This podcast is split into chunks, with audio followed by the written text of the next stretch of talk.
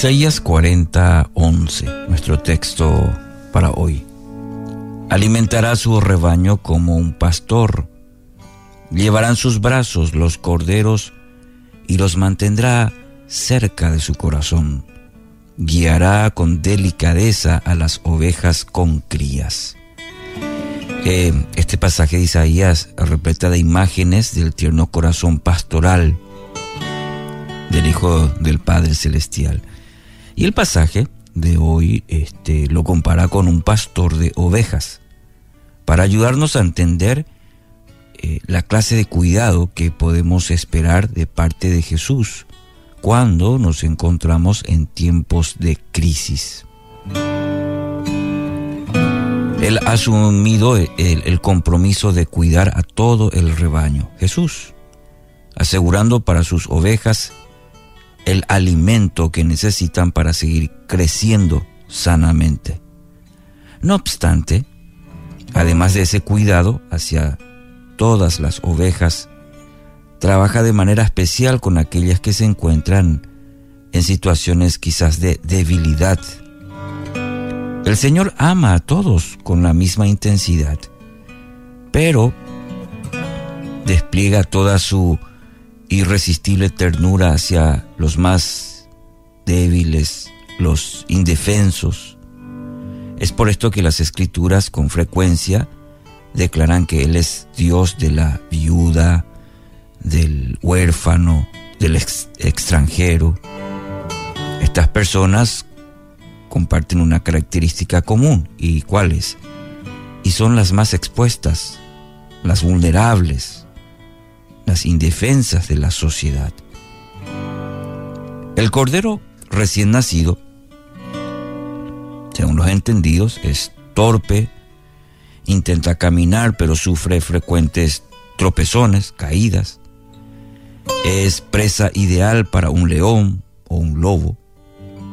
El Señor tomará los corderos en sus brazos y les evitará el esfuerzo de trasladarse de un lado a otro hasta que tengan la fortaleza necesaria para caminar solos.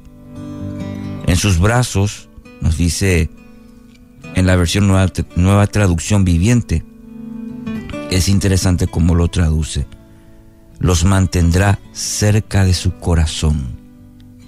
Qué linda figura, qué linda imagen. ¿Por qué cuando tomamos en nuestros brazos, por ejemplo, a un niño asustado, lo acercamos de manera instintiva a nuestro pecho.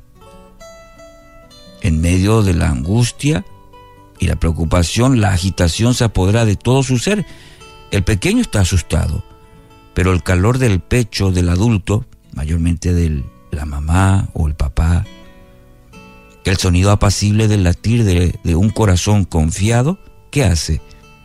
Transmite un mensaje que no se puede comunicar con palabras. En mis brazos estás seguro. En otras palabras, el mensaje es yo cuidaré de ti. No dejaré que nada malo te suceda. Así es el cuidado de nuestro amoroso Padre Celestial en tiempos de profunda crisis. En la, imagen que emplea Isaías existe otra oveja que necesita de un cuidado especial, aquella recién que recién ha tenido cría. Si nos fijamos en el texto de Isaías 40:11. Si bien no existe momento más lleno de plenitud y alegría que el nacimiento de una nueva vida, la madre de aquel pequeño cordero ha pagado un alto precio para dar a luz. Su cuerpo se encuentra debilitado y sus órganos están sensibles. Entonces va a requerir algunos días para recuperarse. Y eh, el texto usa este ejemplo. El Señor guiará con delicadeza a las que tienen cría. La frase señala que no intentará apurarlas eh, ni será brusco.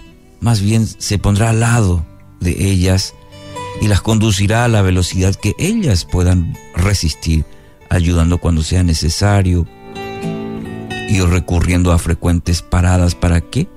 Para que no se agoten mientras caminan.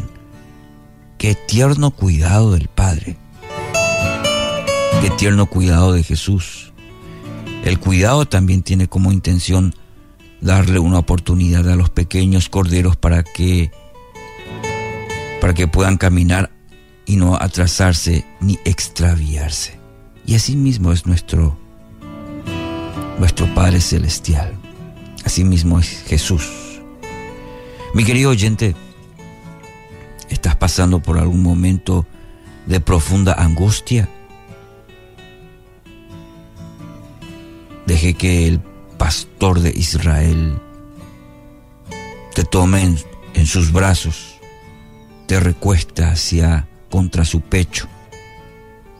Quédate quietito y permite que el latido de su corazón te llene de paz, de plenitud. Él no te va a soltar hasta que las heridas de tu alma hayan sanado. Padre Dios, gracias.